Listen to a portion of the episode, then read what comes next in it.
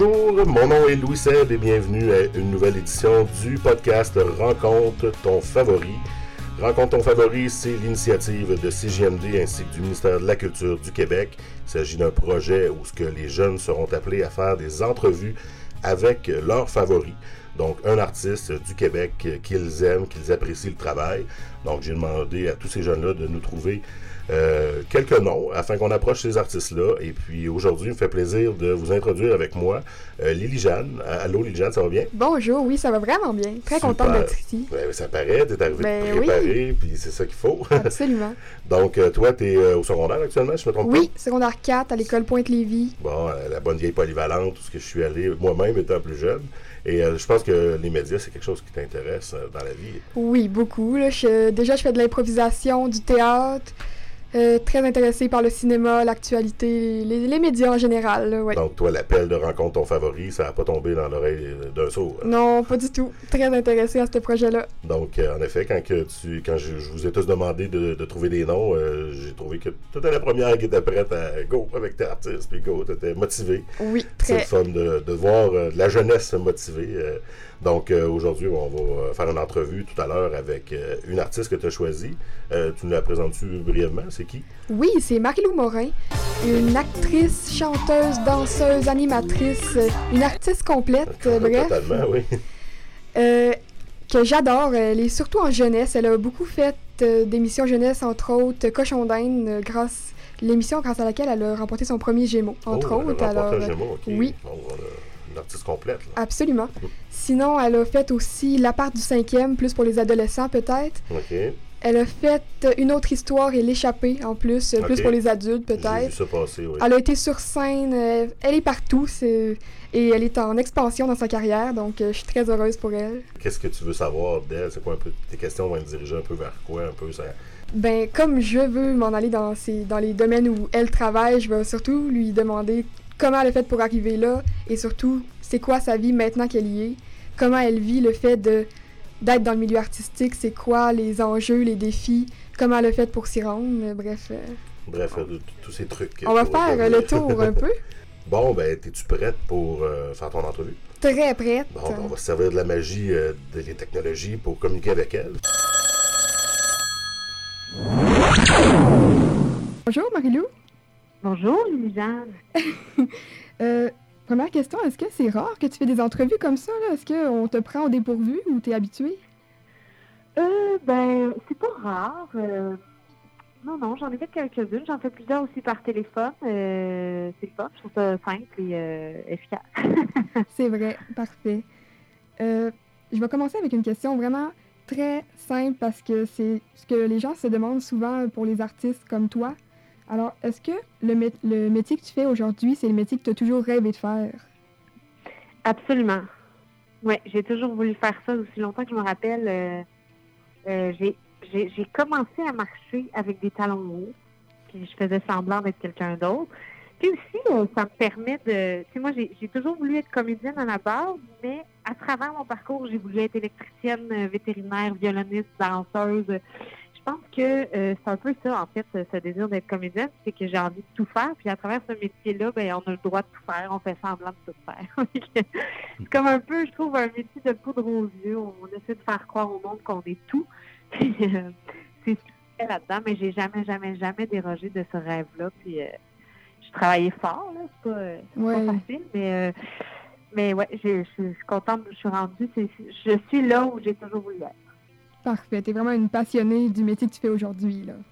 Absolument. oui. Parfait. Et c'est quoi ton public préféré, toi? Parce que je sais que tu es beaucoup dans les émissions pour enfants, mais est-ce que c'est vraiment la jeunesse qui t'intéresse? Euh, c'est... Ah, mais c'est la première fois qu'on me pose cette question-là, bravo. Euh, euh...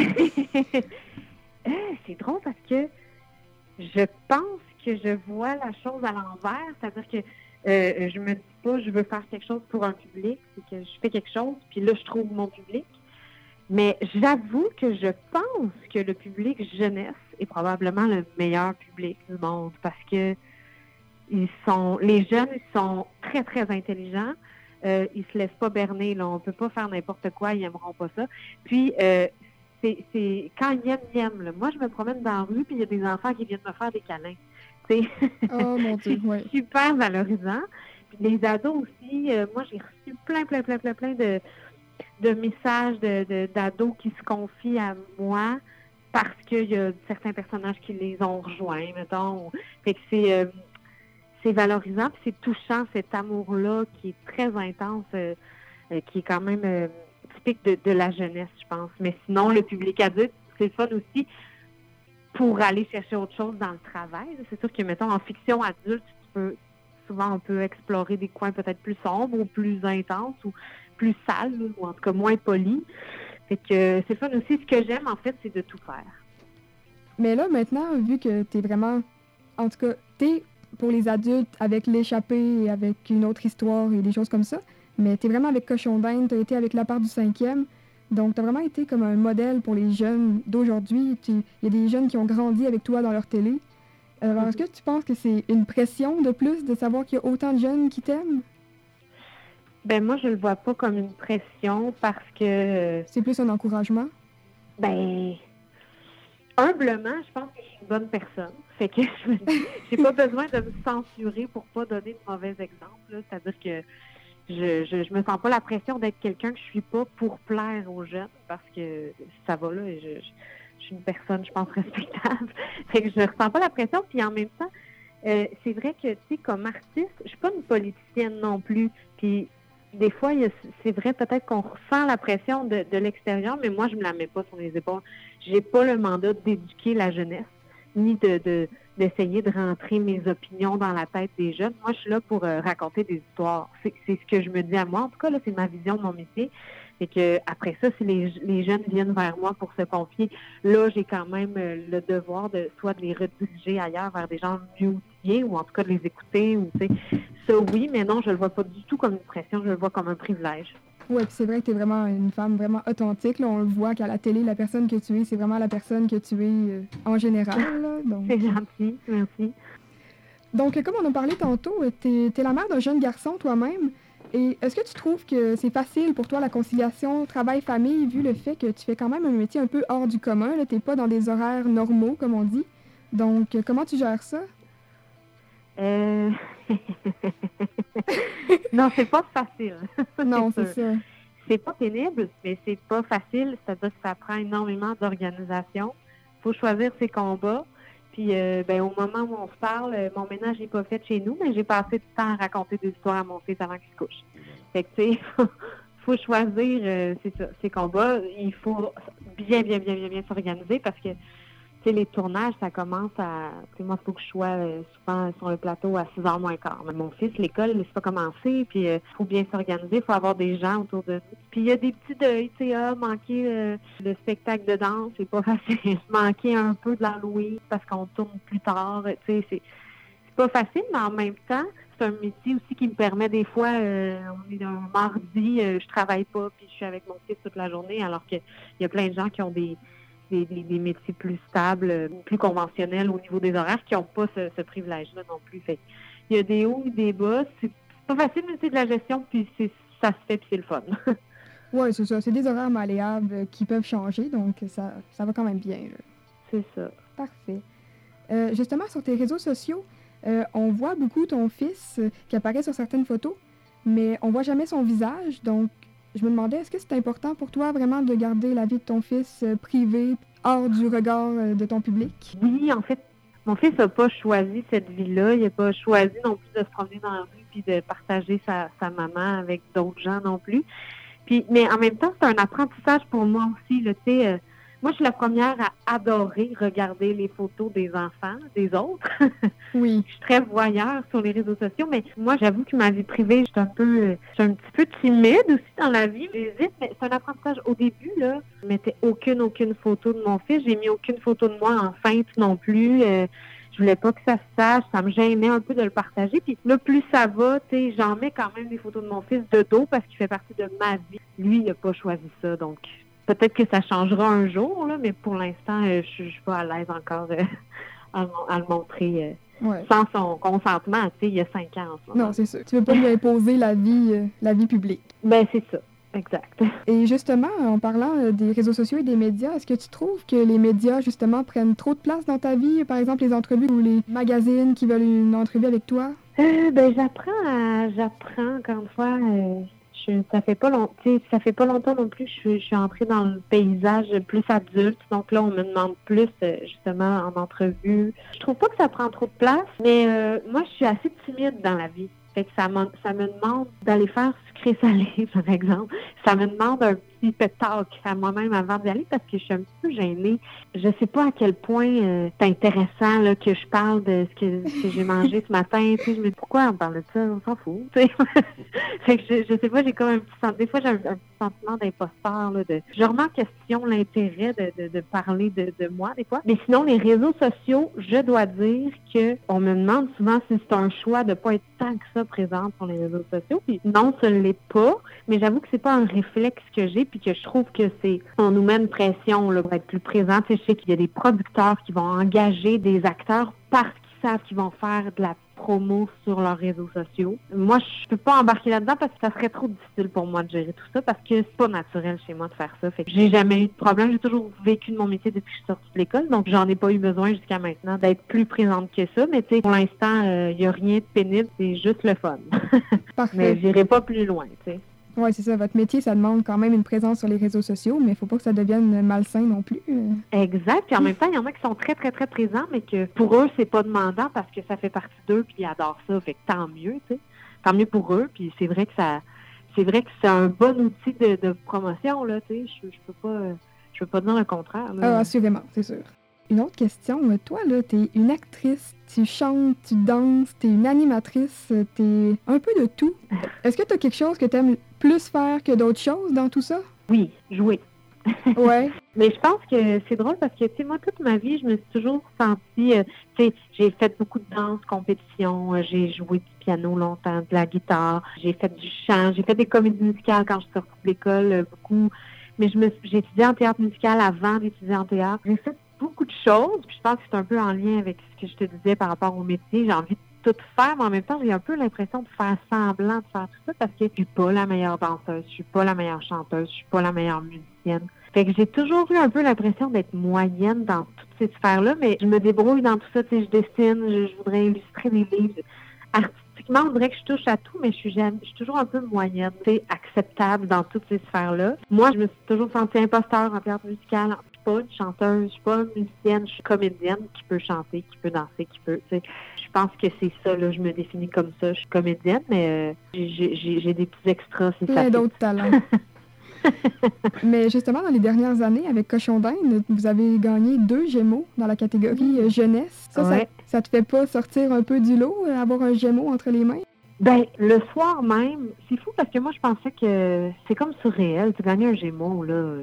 Le rêve de la petite comédienne. Ben oui, pour moi, ça se pouvait comme pas. Puis quand on gagne ça, après ça, quand on est nommé, pour moi, je me disais, c'est ça que je gagne, c'est d'être nommé. Parce qu'après ça, de gagner ou pas, on est cinq personnes. J'adore les autres qui sont nommés dans la même catégorie. Ouais. J'ai déjà gagné d'être nommé. Là. Pour moi, c'était ça. Puis je me disais, pour vrai qu'on gagne ou pas, ça change rien. Pour moi, je, je capote d'être là. Finalement, quand on a gagné, et la première fois et la deuxième fois, hey, je peux pas te dire, je tremblais de tout mon corps. Ça m'a, j'étais étonnée de voir à quel point ça m'a touché. Je repense à ça, puis je, je, je shake. Je suis pas capable d'expliquer pourquoi c'est si important que ça, mais c'est vraiment un grand, grand, grand honneur. J'en reviens toujours pas qu'on a gagné ça. Puis tu sais, qu'est-ce que ça veut dire d'avoir gagné ça, tu sais, versus les autres nommés qui ont pas gagné? Je ne sais pas, mais j'avoue que c'est, quelque chose. J'ai vécu quelque chose. Mais reste que, tu sais, c'est un gros show avec... C'est vraiment un show d'équipe, Cochon d'Inde, avec trois co-animateurs qui ont tellement, tellement de talent et d'expérience, qui m'ont tout appris. Là. Moi, je suis pas une animatrice. Je suis arrivée là, puis tout d'un coup, il faut que j'anime. C'est vraiment une grosse machine cochon.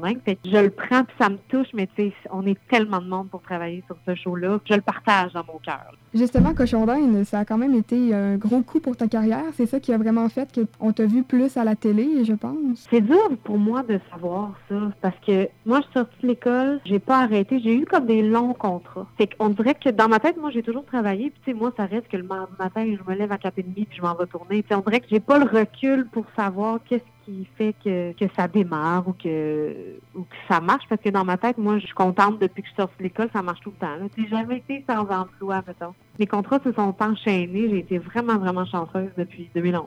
Oui, ça, c'est quand même une grosse chance dans le métier que tu fais, là. Vraiment. Absolument. C'était quoi ton premier contrat? Ça a été euh, Chantant sous la pluie, Singing in the Rain. C'était produit par Juste pour rire, mis en scène par Denis Filiatro. C'est la comédie musicale de Singing in the Rain.